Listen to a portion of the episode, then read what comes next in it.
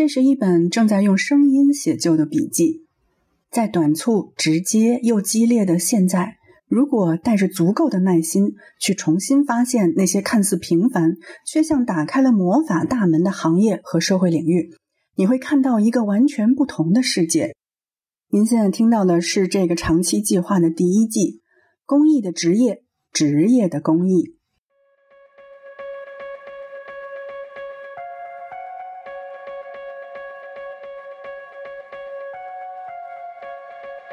内心拷问：我来这儿值吗？你说它是一个工作，但这个工作给我带来的更多是一种滋养和成长，而不是消耗和困顿。它更是我和这个世界的产生联系的一部分。一种耐心，知道我做这个事情的难度，以及为什么要去克服这些难度去做它的理由，这个才是耐心的来源。用的是最宝贵的、无法恢复的水，这个事儿它合理吗？为大自然打官司吗？这个环境公益诉讼。很多时候一说公益就是施粥建粥厂，是吧？当我们在认真的或者在深入的去思考到底什么是公共利益的时候，就会发现你我都在公共利益里，没有人逃得出去。非特定多数人的利益，这是公共利益。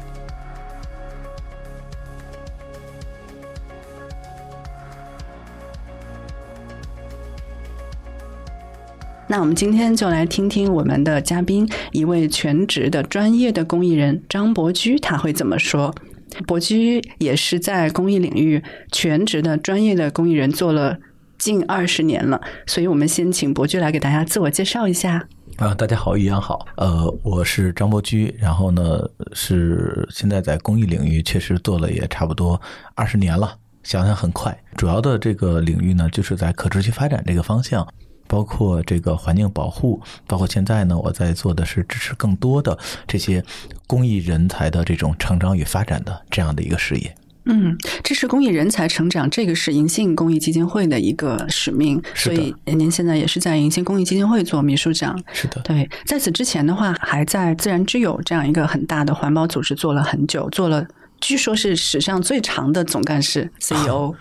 对，这个我在自然之友其实全职的。这个服务是十五年，就是我现在等于是卸任了 CEO，但是呢，依然是做理事，还是以志愿者的形式在继续的服务。明白，志愿者的意思就是一分钱都不拿。对，干活不拿钱，但是会有很多的收获了，比如说很多志同道合的朋友，包括很多的过程是能看到自己的成长以及和这个世界的互动的。我前两天才发现自己很快就要四十岁了。明年就四十岁了，然后特别强烈的感觉就是，可能身边有很多的同龄人吧，大家都说：“哎呀，十几年好累呀，好难熬。”但对我来说的话，我会感觉，你说它是一个工作，但这个工作给我带来的更多是一种滋养和成长，而不是消耗和困顿。它更是我和这个世界的产生联系的一部分，包括我的朋友们，我的个人的学习与成长，我的家庭，我的事业，而工作是事业中的一部分。对，其实刚才那句话还蛮打动人，就是公益让你找到了。你跟这个世界的关系，一个很核心的问题就是公益它到底是一个什么样的行业呢？比如说，我们从大的，我们可以从整个社会的生态位来看，它跟商业啊、跟政府啊什么样一种关系啊，跟老百姓是什么样一种关系？那从小的领域来看，比如你提到的，呃，你自己是所在的这种环保的一个领域，可能小到更细分的一些议题，包括自然教育、生物多样性的保护啊，它就是有很多细分，所以。在这个图谱里面，你会怎么诠释公益行业？这个行业是到底在干嘛的？其实一提行业呢，我觉得会有一点点的误解哈，或者说可能它值得解构，因为一说行业，比如说什么行业？呃，媒体行业，嗯，对吧？什么钢铁行业，嗯，就它是一个自成体系的上下游的这种关系，而且呢有很多的细分的一些，包括市场需求这个产业链。那如果从这个角度来说，我觉得公益并不是一个这么典型的行业啊。对它所谓的行业，就是说很多的在公益领域的这些公益组织和公益人，大家也是有一个集体的认同感，然后觉得我们是这样一个。一波人，或者我们是有类似的，但是呢，我觉得可能，如果我们把它说是一个行业的话，它确实有一些，包括比如说它有一些自我的这种自治，对吧？然后自我的这种规则，然后有一些大家的一些工作的伦理道德的一些守则呀，可能这些会有很多的人有共识。但我可能更愿意把它说是一个领域。为什么呢？因为比如说环保，它是个行业，这个行业里边呢，它有这个环境治理的公司，专门处理污水的，专门做大气的监测的，污染排放监测的。然后呢，也有一些公益组织，他们去监督这些是不是有效，甚至有些公益组织还做技术研发，嗯比如研发能够成本更低去做水质污染的无人船。哦，他跟一些企业来研发用这个固定翼的无人机或者这种四轴六轴的这种的无人机，去用光谱分析的方式来看一条河的水质，以及通过这样的方式来看哪些地方有隐藏的排污口。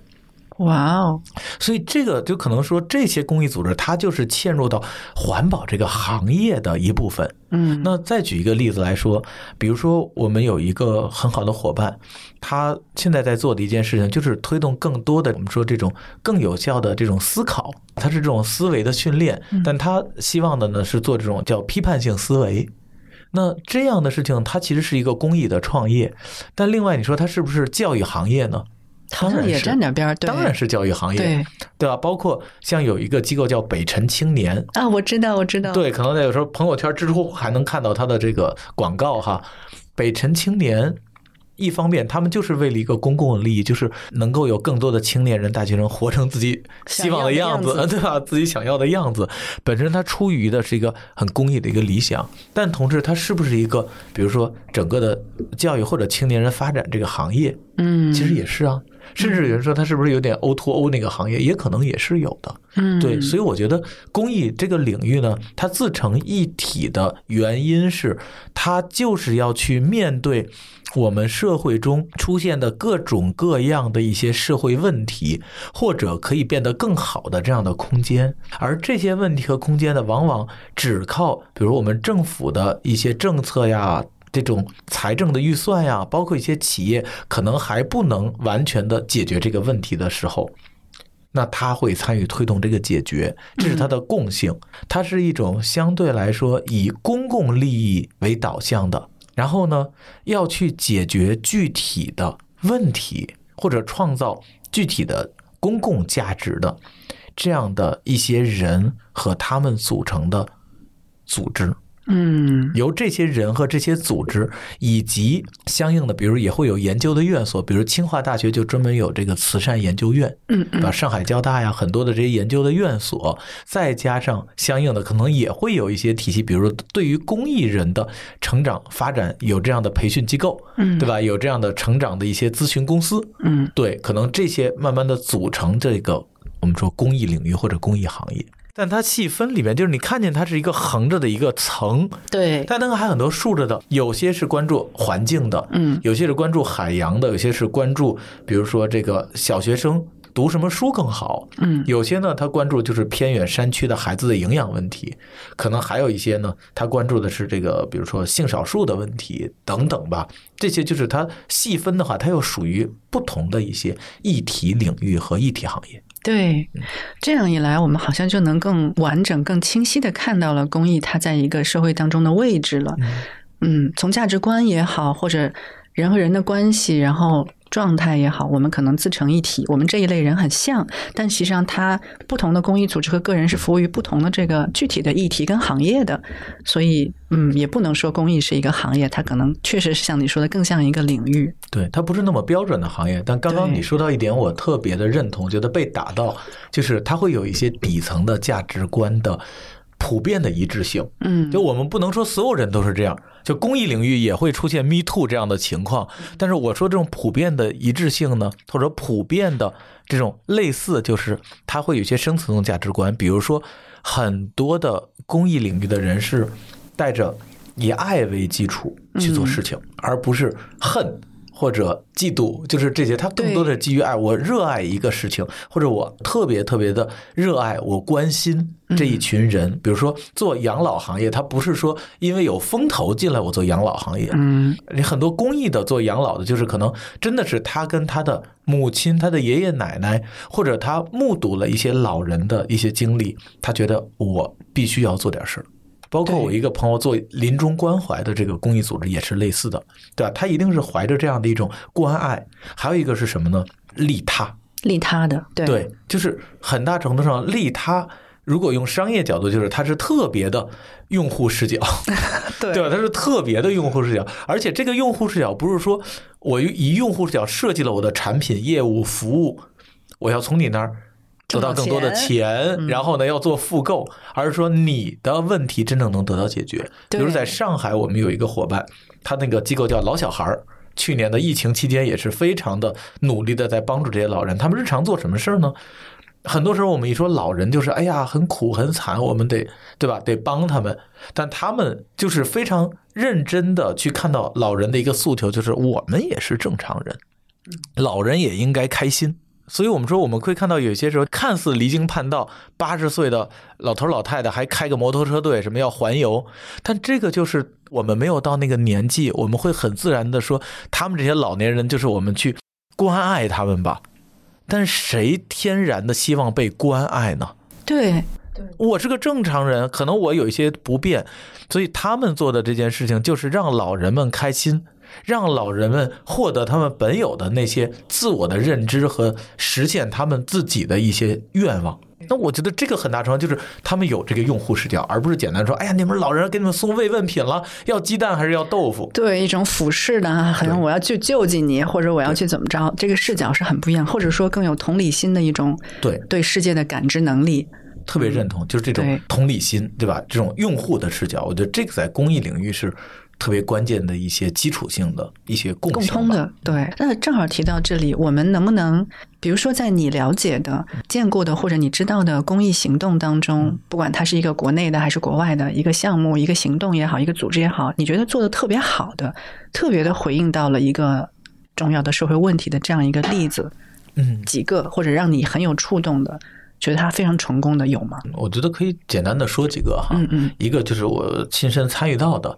觉得非常好玩，那个是十多年前，当时还是在咱只有二十多岁的小伙子的时候。那个时候呢，当时其实我们会看到，因为咱们就在北京录这期节目嘛。北京呢，我不知道这个听友们有没有了解哈。北京是一个特别特别特别缺水的城市，嗯嗯，缺水到什么程度呢？是国际的人均水资源的平均值的应该是几十分之一，大概这么少，非常少。对，在国内是非常缺水的一个城市。哎，但是我们作为普通的民众，好像没有特别明显的感受，比如说自来水啊，该怎么用还怎么用，好像没有特别明显说觉得这儿缺水呀。因为我们。前些年一直在喝的很多的水是越来越深、越来越深、越来越深的地下水啊，地下水是很难被补充的，是吧？然后，所以北京有些地方地面都有这个塌陷嘛，就地下水被采集的过多。而现在很多时候我们喝的水可是丹江口水库南水北调走了多少公里来的水啊？哦，就我们觉得水够，是因为。我们喝的很多已经不是北京的水了。哇塞，原来是这样。对，所以北京是个缺水的城市，所以要靠丹江口的水库来补、来调过来。所以很大程度，北京的这个人均的这个水资源是非常非常稀缺的。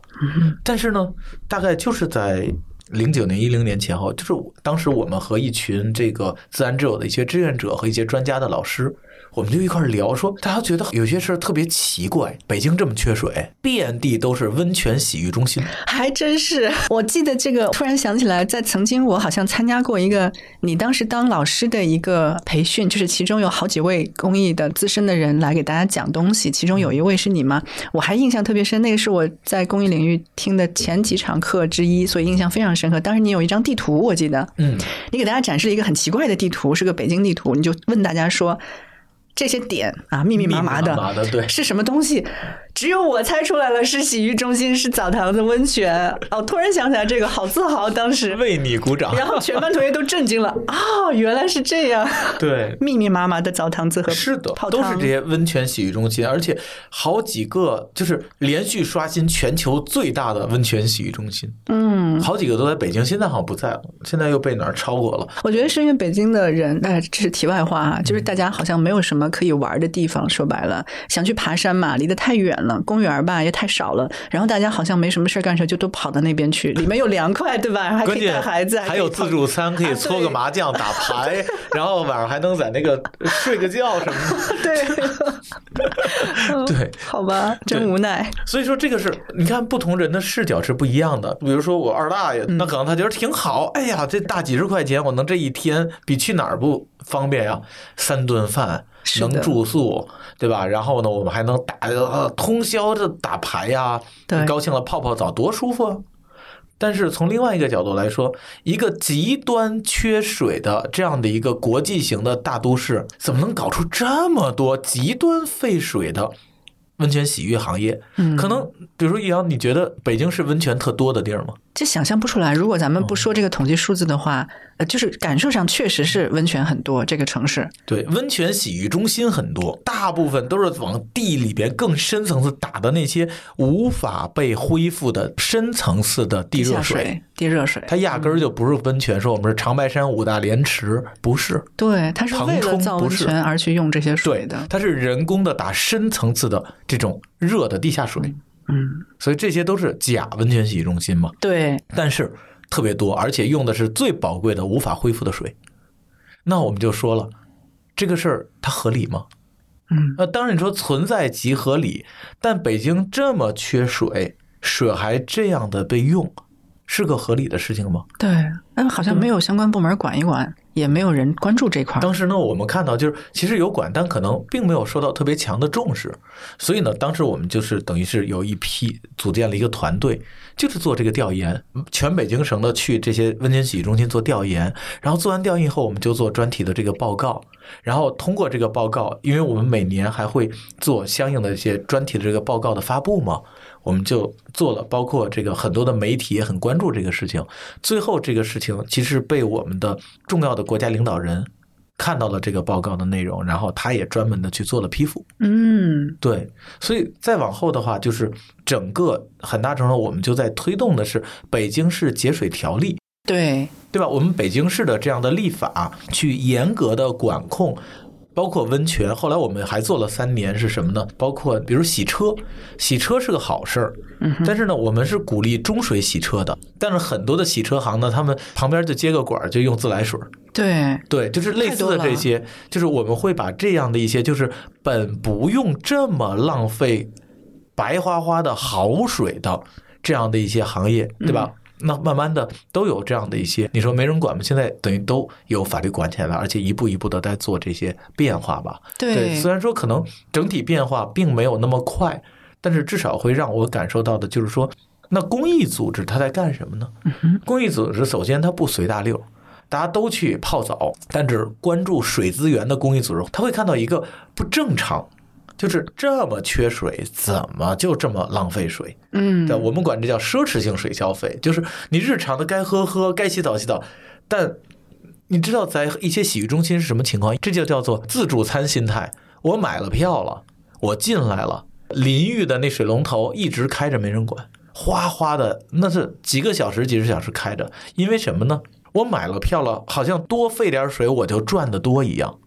对，有一种这样的消费的心态。其实我们其实不提倡这样的心态，对对吧？所以后来有了这个法律以后呢，很大程度上，那你就得有这个，比如说你要刷卡，对吧？其实它还是要通过一些技术和机制去解决这个问题。对，但而且现在好像新建的那些，就就我去过了，哎呀，这说的真不好意思，我还得去，我应该反省。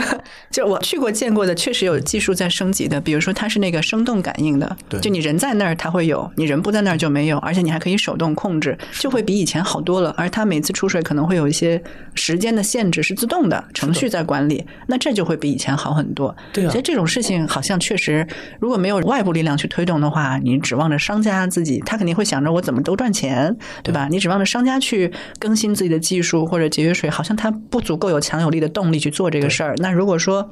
政府没有注意到这个事情的话，也不会有特别强有力的方式来管。那这个时候可能公民组织力量就出现了。其实很大程度，它就是说发现问题，而且在各方还有没有办法有效的解决这个问题的时候，他能够去有机会去推动这个问题的解决。而且我觉得你完全没有什么要不好意思的，对吧？就是因为问题不在于消费者，对，问题在于那些行业中缺乏有效的去管理这个水资源的，因为有很多是非法的。嗯，对吧？它的采集就是不正常的，还有一些呢，它大量的没有这种节水的器具，嗯所以就像你说的，如果它有了这些，那并不是说大家都不能去，嗯而是哪怕大家去，它对水资源浪费就没有那么严重。对，所以其实讲到这里，会让人有一个比较明显的感觉，就是现在我们讨论。这个时代的公益的时候，它已经不是过去刚刚出现慈善那个概念，说我施舍一下给穷人，对吧？或者我拿出不用的东西来分给那些弱势群体，然后或者是甚至已经不停留在说我照顾一个罕见病的群体，已经不完全是这种对弱势群体的关注，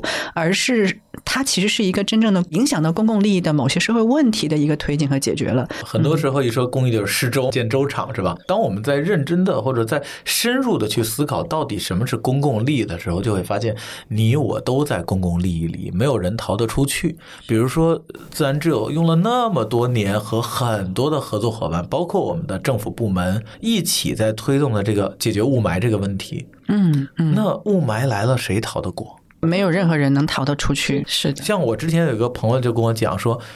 他直到有一天摔断了腿，玩滑板的，对吧？他摔断了腿，我不是说玩滑板就容易摔断腿啊，平地也有可能腿骨折了，他才发现这座城市对于拄拐的人、是推轮椅的人是多么的不友好，是的，是的，对？吧？但谁能保证自己不受个伤呢？然后包括我有一些朋友就说，当她怀孕时候，才能感觉到很多做无障碍的工作，这些公益组织是多么的有价值。嗯，那更多的就是当老了以后，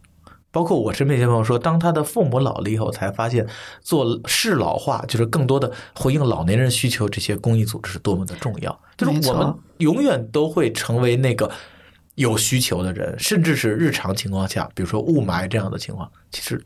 我觉得这个才是叫做非特定多数人的利益，这是公共利益。非特定多数人的利益，这就是公共利益。这句话非常的重要，对它又再一次刷新了我们对于公益的一个理解哈。以前我们也听到数据说，我不太记得在哪里看到这个数据，但是我记得这个数字好像说，我们每一个普通人一生当中有至少百分之十八的时间，你是处于一个所谓的弱势的状态的。比如说，当你是个孩子的时候，当你是一个受伤者的时候。当你是一个孕妇的状态的时候，当你老了的时候，当你得了某些疾病的时候，就可能百分之十八，我觉得都是一个比较保守的估计。非常保守。对，所以当我们用这种利他的视角，然后用这种非特定人群的公共利益这样一个视角去看待这个世界的时候，你会发现，其实我们所谓想追求公平和正义，真的不是说停在一个上面的很空的一个东西，它真的是很具体的落实在每一个人群身上，可能就在你身边，可能就在你自己身上。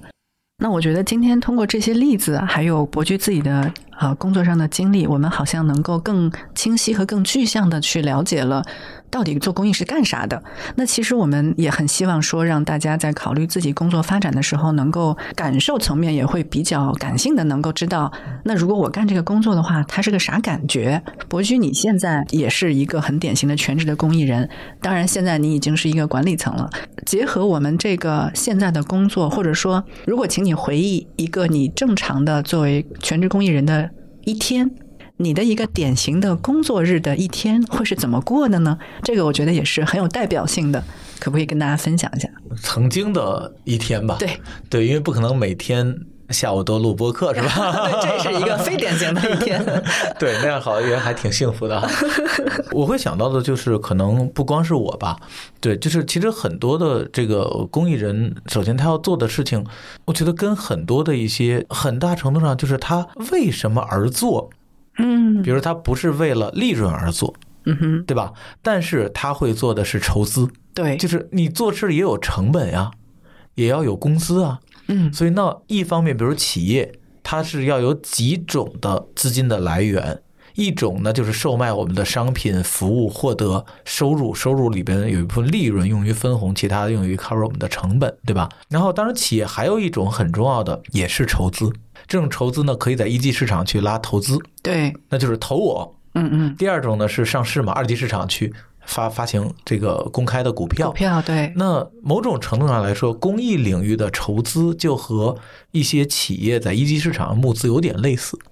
只不过呢，可能企业募资就是你给我投多少钱，未来你能挣多少钱。对我给你什么样的回报？哎，而公益领域呢，是你给我多少钱，或者说你给这个事业多少钱，有多少人能够获得真实的改变和受益。嗯，所以这个会是不一样的。所以一个是投资，一个是捐赠。对，所以在公益领域会有现在越来越多的人，他们做的工作是筹款。筹款工作对，就很多人觉得得公益好像跟钱没有，呃，就是搞钱的。其实很重要，对吧而且是非常重要。对，所以这个里边呢，现在在中国的公益行业也正在做一个事情，就是已经有了行业协会了，相当于就是专门做筹款的这个领域的细分的，大家也有一一家机构。如果真的大家对这个感兴趣，可以去查一下，叫方德瑞信，他们专门就是做大量的翻译啊、知识生产呀、然后让这些能够帮助更多的公益领域的筹款人人去。有自我的成长和更专业，有一些罕见病的这些专业的组织，他们也要做很多的政策分析和政策的倡导，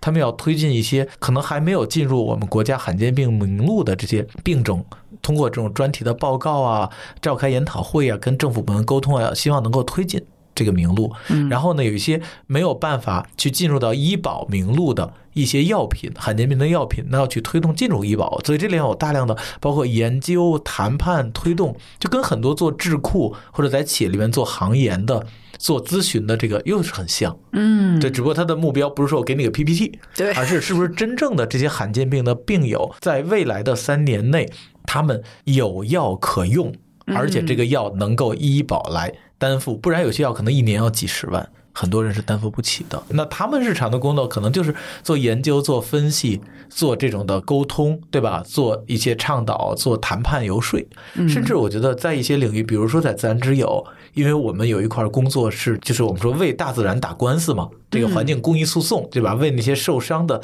那些森林、河流或者一些野生动物。代理他们的案件，对吧？成为原告。那在这里边，我们就会跟很多的律师事务所，可能包括很多什么红圈所呀，很多的各地的这些律师事务也会有非常多的关系。那可能就是我们这边的法律的同事和很多的这些商业律师事务所的同事，可能也会做很多的这种日常的业务探讨、案例分析、共同的学习。对，当然有可能对簿公堂的时候。一边在原告，一边在被告，但不代表大家就是仇人，反而是下来大家还是同行。没错，我的感觉就是，可能没有那么的分也那么强，就是说公益人的一天就有多么的不一样。但很重要是他的目的目的是不同的，可能是不太一样的。对，所以这也是很重要一个观点。就假如说我们商业最终带给可能投资人的回报是一种成倍的呃财富的增值，那其实我们公益的项目的筹资，或者说这些钱花出去带给的，不能叫投资人叫捐赠人的一个结果，其实是对某一个社会问题的某种程度的解决和推动。是的，那我们接下来的这个问题也是我很想了解的，就是什么样的人适合做，或者说能做公益？对于我们的这个能力方面，或者说特质方面，有没有一些共通的要求，或者是起点，或者说门槛吧？我会觉得做公益并没有什么门槛，但是就像所有的行业一样，你要在这个领域成为你的一份工作。或者一份事业，你是一个全职的一个工作人员，你是一个全职的一个行动者来说的话，那它当然是有门槛的，嗯不然它的专业性就没有办法做到保证，那公益就没有办法做到有效。所以我觉得这个可能是公益领域的一个特点，就是它的这种非标准岗位嗯，会更多一些。对，那对我们就有一个更重要的一个要求，就是我们一个是从能力上是不是有一个比较强的学习能力，对吧？你快速学习，还有另外的一个点，就是我们说要有一些特质。什么样的一些特质？什么？特质呢？首先就是你是不是有足够的开放度，嗯，对吧？因为你可能会有变化，你到了这个领域中，如果还是说我在以前的工作里边，我这个做的特别顺手，我这个方法为什么在这儿就转不起来了？嗯，很多人就是那个开放度，就是我能够去觉察和了解我不行的那个部分，而且我能够接纳我的这个不完美，这个才是我进一步的进化、成长和适应这个新的领域的一个机会所在，它是起点，对吧？所以我们说，哪怕一个人很厉害，但他是封闭的，他不够开放，那就缺乏自我进化的这个基础。对，这能举个例子吗？比如说你见过的同事，或者是你自己，或者是对，就很了解。比如说，可能有一位很厉害的律师，他在商业律所做的很好，可能都做到合伙人这个级别了。嗯哼，但是呢，比如说对于他到一个公益组织来说，他很有热情，我来这边我很厉害呀。但是可能在商业律所中的律师，很大程度他要习惯的是有个助理，啊，但可能在公益的领域，他的这个证据目录可能需要自己来做。那这个时候你有没有足够开放度？说，因为我要为了保护这片森林，那我愿意去多做一些以前好像助理已经帮我打理的事儿。很基础性的工作，对可能很琐碎的，对这样卷起裤管来扎到泥里去做事情的那种状态。那如果他说不行，我就习惯我助理，或者我习惯我作为 partner，我有一个自己的办公室。但可能到了公益领域，没有那一个办公室给你，因为有一些公益领域，它的这个公益组织，它有一些组织的文化，就是它的 CEO 也没有自己的办公室，也跟大家一起抢桌子，是对吧？我觉得这个可能是他的一种文化。但如果你不能接纳这个，还是我来了以后，我得进入我的办公室，有人给我倒杯咖啡，然后很多事儿叫助理来做，那可能你就没有办法去嗯实现自己那个初心了。然后包括这种我们说目标导向，这其实是个特质。嗯我是个目标导向的，而不是说呃经常是被别人分配任务。啊，就像刚才说，你如果确定目标，这就是你的目标，没错，你是这个目标的责任人，而不是说，哎呀，我的领导给我分配个任务，今儿干这活儿，那干那活儿。嗯然后，当然，我觉得还有一个点是什么呢？我的理解是尊重和谦逊。嗯，这个是在公益领域，我觉得特别重要的一个点，因为很多时候我们就觉得，就是说，哎呀，我很厉害的，然后我来帮助你们，那那个视角就会有问题。对，那个就是什么？就是一种俯视。对但是我们说谦逊，就是我有机会去能够陪伴或者支持你。嗯，我有机会去为这样一件我在意的事情贡献一份力量，这可能才是一个很积极的态度。对，它背后就是一个尊重。对，我是一个人，你也是一个人。我的一个对于我要看见你，要去尽可能去同理你，要去理解你的需求，并且尽我的所能去能够支持到你。嗯当你有了更好的改善，这个你不一定是一个人，也可能是一群人，可能是一片森林，可能是一只绿孔雀。对就是当你有了正向的变化，我会为这个事情而感到欣喜。嗯哼，我觉得这就是一种很重要的尊重和同理，这个在公益领域是特别重要的，但在其他一些领域不一定。对吧？比如说我在一个这个流水线上，嗯我弄完我的就完了，要什么尊重？然后呢，可能在一些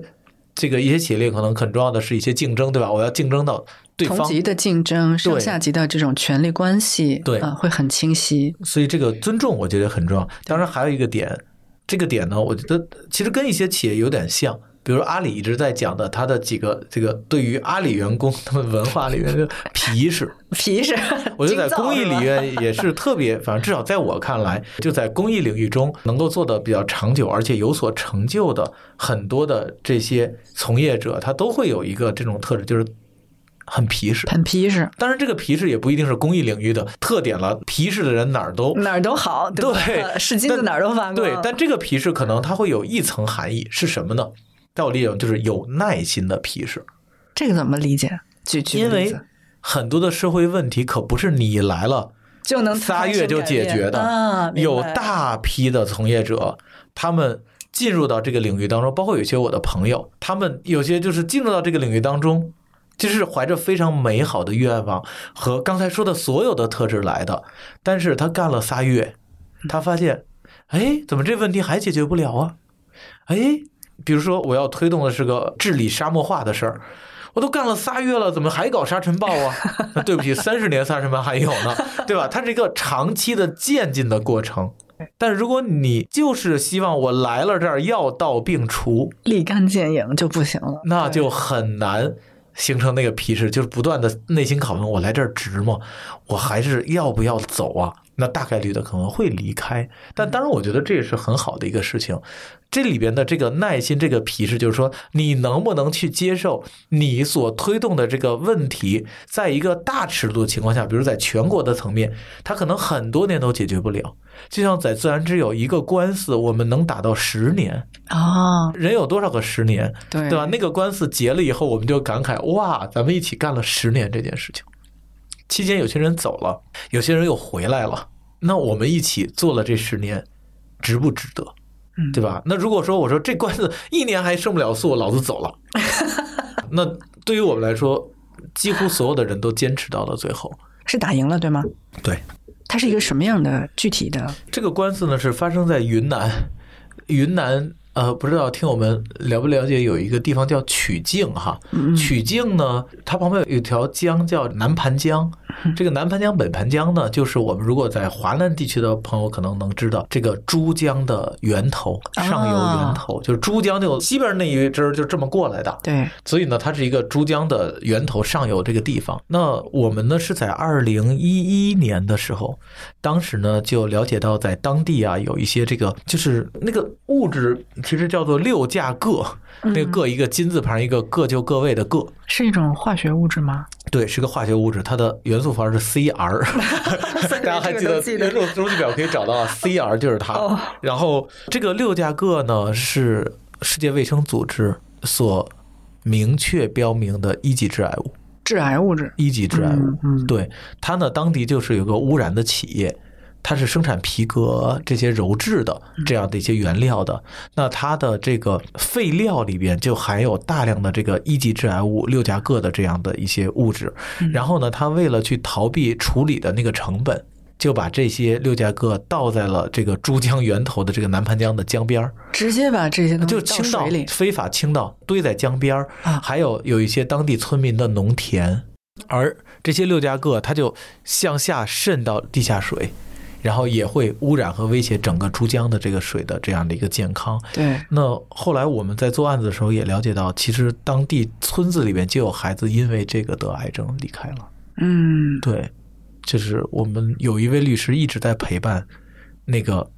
离开的孩子的爸爸妈妈，一直到现在十多年了。所以呢，当时我们就会看到这样的一个非常恶劣的。去影响当地人的健康、村民的健康，还有就是我们整个珠江水系的，因为吃珠江水的人可不是一两个呀，对呀，对吧？或者说在靠着珠江去灌溉农田，所以这是一个我们认为必须要去介入的一个恶性的环境污染事件。嗯所以当时呢，自然之友和另外的一家环保组织以及曲靖当地的环保局，我们作为原告，就把这个污染的企业告上了法庭。嗯这个也是当时其实是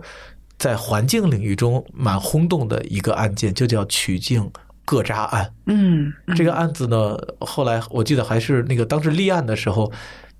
焦点访谈还专门做了一期。嗯，那大家如果去搜一下，应该会很容易看到，对吧？对其实这就是一个很典型的环境公益诉讼。这个案件其实一开始的立案的时候很顺利，也得到很多人的关注。但这个就涉及到这个公益这件事情，你要真的想做到有效，不是那个短期的大家都关注。很多当时的同事的爸爸妈妈从中央一台看到了他们的样子，他们说：“哎呦，第一次我爸妈知道我干什么了，在这个焦点访谈看见我们了。”但是这些都是转瞬即逝的。没错，真正的诉讼的过程很艰难，你要知道，说大片大片的这些污染的场地，你要去鉴定它们有多么的宽阔，有多大的面积，然后它们的污染的深度怎么样？你要拿土钻，要把这个，比如说三十厘米、六十厘米、九十厘米深度的这些受污染的土都给它钻出来，嗯然后呢，再到实验室分门别类的去化验。第一，被告不同意你去采样，你去取证；第二，可能被告会捣乱。嗯。第三，把整个这些样本如果完成取证化验，可能它的额度是多少？是上百万、几百万，嗯，一座一座的大山都在这挡着。所以就是，那可能作为公益组织，当时我们来说的话，我们没有办法一下掏出几百万来做这个鉴定，那就得一片一片的做，一小块一小块的做，对吧？筹一笔资金做一块儿，哇，这就是好多年。而且呢，在那个过程当中，可能你还要经历非常高难度的谈判，嗯有些谈判我们也承认，因为当时经验不足失败了，那又是有很多的往后拖，所以这个过程就是一年一年的，从二零一一年一直打到了二零二零年，打赢了吗？最后我们是有效的调解结案，啊，而结案的时候，在这过程中也是做了持续的推动，这些污染场地基本上都清除好了。嗯然后呢，被告在这个过程中付出了应该是上亿，可能是几个亿的代价，来去清除这些污染的场地。当然，到现在我们还在监督，在做这个清除。而后来我们的那位律师同事跟我们讲的，就是他一直陪伴的那个家庭，后来又有了一个新的孩子。哇塞，太好了！对，所以我这真是一个特别激励和鼓舞人心，我都觉得想哭，听到这样的事情，就是太难了。有时候我跟那个同事我们说，我们刚刚开始立案的时候，我们都二十多岁的小伙子、大姑娘，现在我们都奔四十了，这个是值吗？但是我们觉得人生中有多少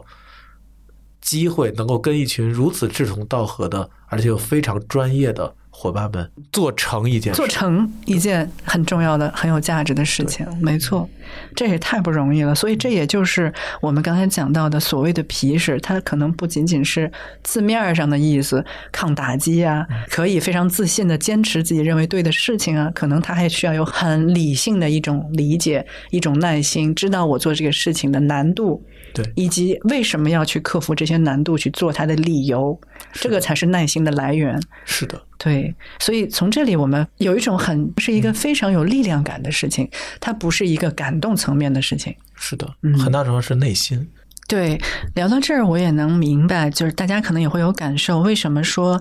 最开始，博居就提到做公益这件事情，可能是建立起了自我跟世界的一种关系。因为你在做，在寻找这个方向呢，还有去忍耐这个过程的过程中，其实你是不断的在去确认自我到底是一个什么样的人，我是谁。其实它是一个这样很深层的一种连接。这也理解了我们上一次金娟老师提到的一个很有趣的现象，就是为什么如果你是一个理性经纪人的话。如果你想过所所谓的更好的日子，想赚更多的工资，那你早就应该离开了。可是大家却都没有走，留下来，然后一直在很坚持的在做一个其实压力也并不小、也并不简单的事情。恰恰就是因为在这种价值感的层面、和意义感的层面、和方向的层面，以及我们自己跟世界关系的层面，找到了一个答案的一个结果。嗯，它可能能够给我们比其他的领域和行业更多的一些机会和渠道去。在这方面有成长吧。正好说到这个事儿，我觉得公益是缺人的，但是具体。哪几块比较缺人呢？比如说是哪个几个议题比较缺人，还是说哪种类型的机构比较缺人？我觉得是全面缺人。现在公益领域全面缺人吗？对，当然我们可能要聚焦一点，是吧？一个呢，就是有比较强的，或者说有比较多的这种项目管理经验，包括业务的研发、产品研发。因为现在公益很大程度上，我们说它也在进化，对吧？它的进化就是有相当多的公益组织，刚才说到它要有用户导向、用户思维，那。用户思维的进一步就是可能就是产品思维，没错，对。但是产品的设计研发本身在企业里边也是一个不容易的事情，嗯，所以我们觉得这个部分的这些有能力和有潜力的，这个未来的同行们，我觉得这是很需要的，嗯。当然还有一个就是刚才说到的这个筹款，因为很多时候我们就是如果说这个之前根据这些统计来说，在中国的这个公众包括企业，就是还是有很大的筹款的潜力。嗯，但是现在因为缺乏专业的筹款人，所以呢，很多的时候可能捐赠，我捐赠了一笔赠款，但是我的捐赠体验不一定还那么好。嗯，对吧？可能对于捐赠人的回馈还不是那么完善，可能需要去研究这个事情到底该怎么去反馈。是的，又能够让捐赠人体验好，然后又是一个比较高效的行为。就是其实很多的这个公益组织也需要在人力资源和组织发展上边的一些支持。当然，这个部分呢，我觉得不一定非得说是全职加入。比如说，如果我有更多的从事于 HR 啊、OD 啊这样的一些专业的人士，大家愿意去以志愿者的形式，或者一些。比如说，因为我们知道有一些伙伴可能大家已经是功成名就了，那你可以每周拿出一两天的时间，来在一家机构做这种 part time 的这样的一个，就是支持这个组织人的成长。那我觉得对于公益领域会非常的重要。那当然还有一个就是现在也有很多的公益领域的基金会，他要做资助的工作，这样的一些资助官员，这样的包括很多的。组织它需要有更多的强力的一把手啊，所以如果你有志于在公益领域做 CEO，那我觉得也特别欢迎。不一定来了就是 CEO，但是其实这个领域当中，他会更加的对于有志于担当更大的责任的人是友好和支持的。对，那我们就再聊一些非常具体的事儿哈。如果大家想要去了解和接触公益行业，你可能甚至还不知道自己对某一个议题有共鸣，或者说。呃，有兴趣的情况下，我们有哪些信息渠道能够了解到刚才你说的这一些？有没有一些了解信息的方式推荐给大家？呃，我觉得首先就是大家可以去看一看一些就是专门去发布这种公益的活动的，就是其实对更多的伙伴来说的话，不是上来就要去看有多少职位发布，没错，对吧？当然有这种很专业的发布职位的，比如有一个叫做 NGO Jobs。啊，NGO Jobs 有这样的一个微信公号，微信公号。对，然后可能他所在的那个网站叫中国发展简报，哦，中国发展简报，对，然后就是它上面就是有基本上非常全面的。这个招聘的信息，嗯哼。同时呢，我觉得可以去关注几个微信的公号。我觉得不一定直接就是说这些活动的信息。有一个呢，就是这个叫南都观察家，它是一个比较泛社会公益的一个领域。那我觉得，如果还是很关注公益领域的这些活动的话，那可以去看的是这个叫做呃善达网。善达网，善达网，嗯，对。它会有很多这些活动的信息。我想到两个类似的，就是说到难度观察家的时候，其实还有一个叫社会创新家。啊，社会创新家，嗯，他也是在采访和追踪公益领域当中的一些个人。对。然后还有一个叫中国慈善家杂志。这个大家可能都听说过，是的，因为中国慈善家杂志它有一个转型的背景，就是现在它隶属于这个中国新闻周刊集团了，所以它的新闻属性会更强。然后它会关注很多社会热点的这种公益领域的一些事件，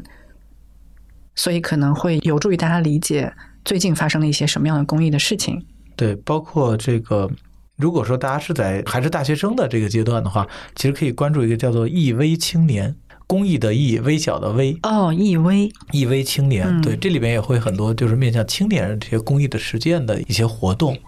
其实我个人的感受就是这样，我们公益的圈子是一个一进来之后觉得哇，很广阔、很富饶、非常的丰富，但是会觉得嗯。怎么以前我从来就不知道呢？会有这样一个很奇怪的感受。如果你要这么说的话，我倒觉得也可以去，不管是微信公众号还是网站，可以去关注银杏基金会。嗯哼，因为银杏基金会呢，我们的支持的伙伴，他们就是在各个领域的这些公益的创业者。嗯，包括刚才说的，比如说残障、罕见病、动物保护、应对气候变化、农村社区发展、城市流动人群、教育、阅读。